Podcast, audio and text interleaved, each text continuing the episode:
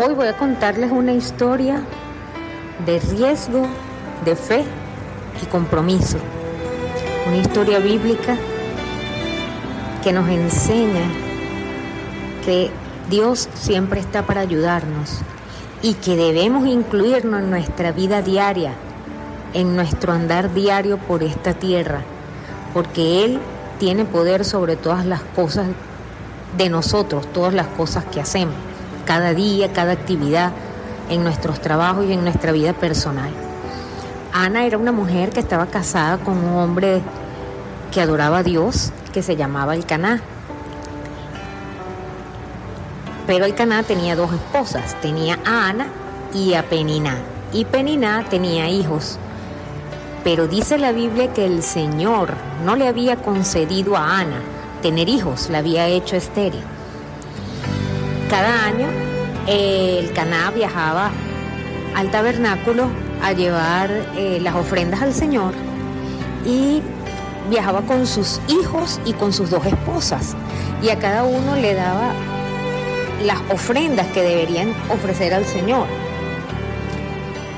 Y a pesar de que él tenía a sus hijos, a todos les daba una porción de la ofrenda, pero Ana le daba una ofrenda mejor porque él amaba a Ana, dice la Biblia que él la amaba. Pero Penina siempre molestaba a Ana, estaba diciéndole, burlándose, haciéndole mofa porque ella no podía tener hijos. Y Ana lloraba y no podía comer. Y le decía a su esposo, pero Ana, no te basta conmigo, no es mejor tenerme a mí que a diez hijos. Sin embargo, Ana se sentía triste en su corazón y muy atribulada. Una tarde, después de la cena, Ana decide, esta es su parte de riesgo, Ana arriesga y dice, se va a la iglesia, al tabernáculo, y le pide a Dios desesperadamente, con angustia, porque Ana seguramente ya estaba hasta la coronilla de que la otra se burlaba de ella pero Ana no, había, no se había arriesgado a dejarle a Dios sus temores, su petición. Ese día Ana va al tabernáculo y empezó a orar en su corazón y en su mente. Y le pedía angustiosamente a Dios un hijo y le dijo a Dios, si tú me das un hijo, yo te lo devuelvo para que te sirva el resto de su vida, pero concédeme mi petición. Y fue tal el sollozo de Ana que el sacerdote, que era Elí en ese momento, pensó que ella estaba borracha y le dijo, Ana, pero ¿cómo te atreves a venir borracha a este, este tabernáculo? Vea que se te pase la borrachera. Y ella le contestó, no es borrachera, sino que estoy derramando delante de Dios todas mis angustias y mis tristezas. Y el sacerdote le contesta, bueno, de ser así, ve y que el Dios de Israel te conceda todas las peticiones de tu corazón. Y esa palabra para Ana fue un aliciente y un, un eh, motivo de fe y confianza tal que Ana se fue y no volvió a llorar y pudo comer y se fue feliz. Y confió Ana en que el Dios de los cielos iba a conceder los deseos de su corazón. De regreso a su, a su tierra, a su casa, Ana estuvo con su marido y dice la Biblia que Dios se acordó de la petición de Ana y le concedió un hijo. Y luego Ana eh, tuvo su hijo y después eh, no lo, no, después que lo destetó, lo llevó delante del sacerdote Elí y le dijo, ¿recuerdas aquella mujer que pidió un hijo? Este es el deseo de mi corazón, Dios me lo concedió y yo vengo a cumplir la promesa que le hice de dejar al niño aquí para que le sirva por el resto de su vida. Entonces, hay algo muy importante en esta enseñanza de Ana y es que por como se cuentan los hechos, se ve que Ana no se había atrevido a pedirle a Dios que le concediera un hijo hasta que no se vio realmente en la entera necesidad de pedírselo. ¿Por qué no se lo pedía? Porque quizás Ana pensaba que eso era algo muy trivial para pedírselo a Dios. A lo mejor pensó, no, pero que, va a estar metiéndose Dios en estos problemas domésticos.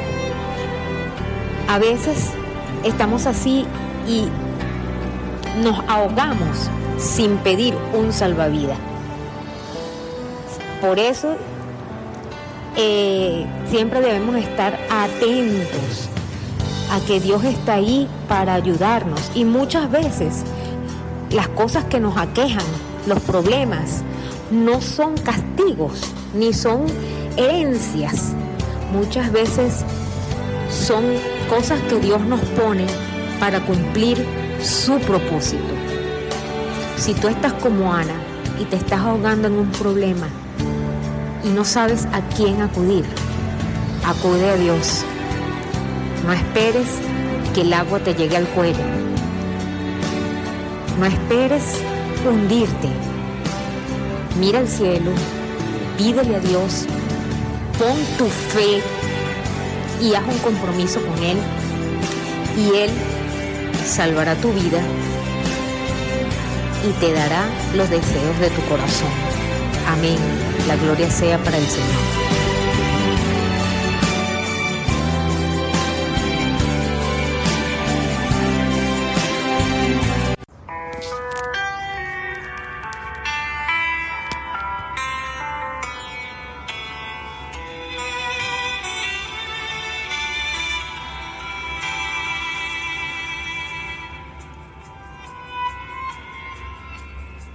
El dolor acercarse a mí, causarme heridas, golpearme así, y hasta llegué a preguntarme, ¿dónde estabas tú?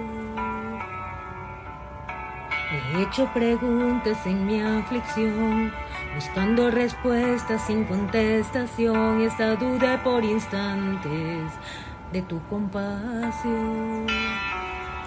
Y aprendí que en la vida todo tiene un sentido.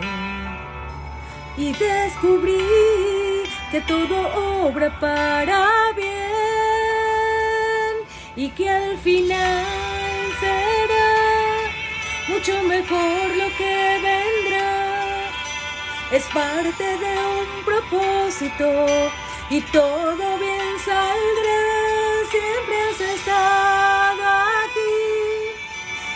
Palabra no ha fallado, tú nunca me has dejado. Descansa mi confianza sobre ti.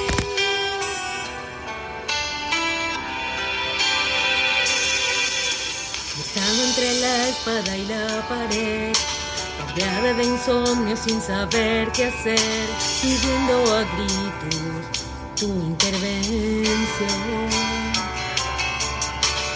Veces me hablaste de una vez, en otras tu silencio solo escuché. Qué interesante tu forma de responder.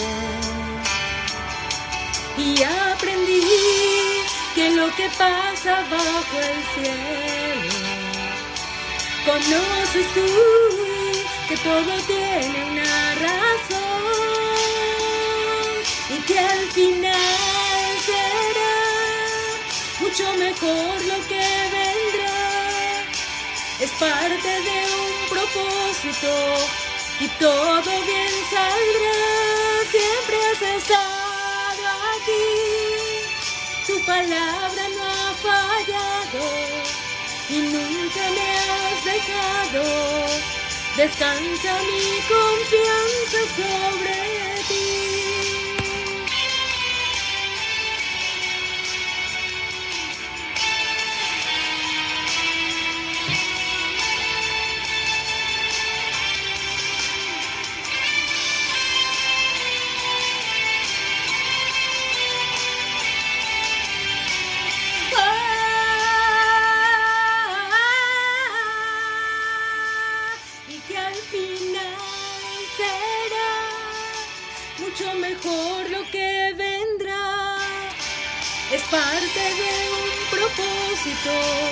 y todo bien saldrá. Siempre has estado aquí, tu palabra no ha fallado y nunca me has dejado. Descansa mi confianza sobre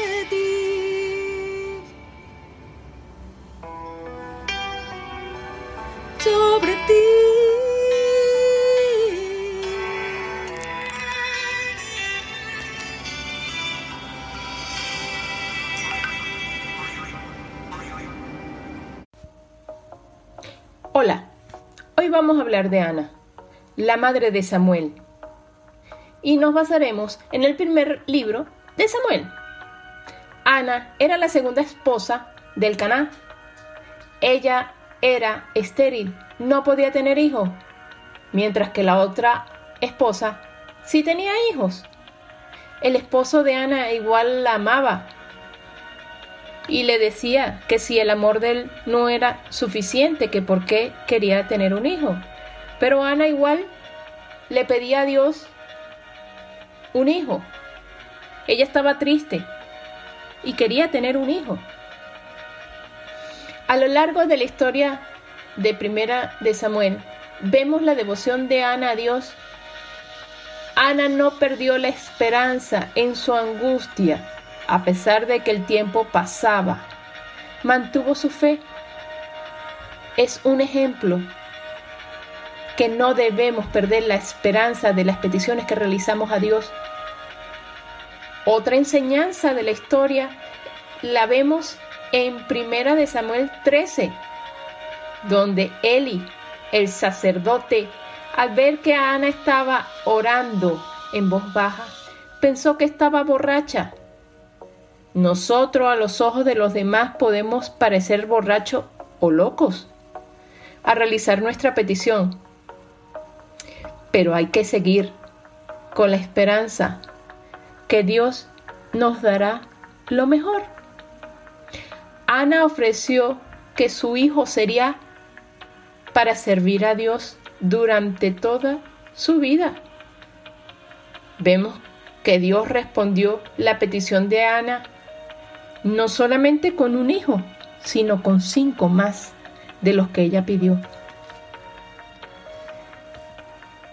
Espero que la historia de Ana te haya animado a mantener una esperanza en tu corazón mientras estemos aquí en la tierra.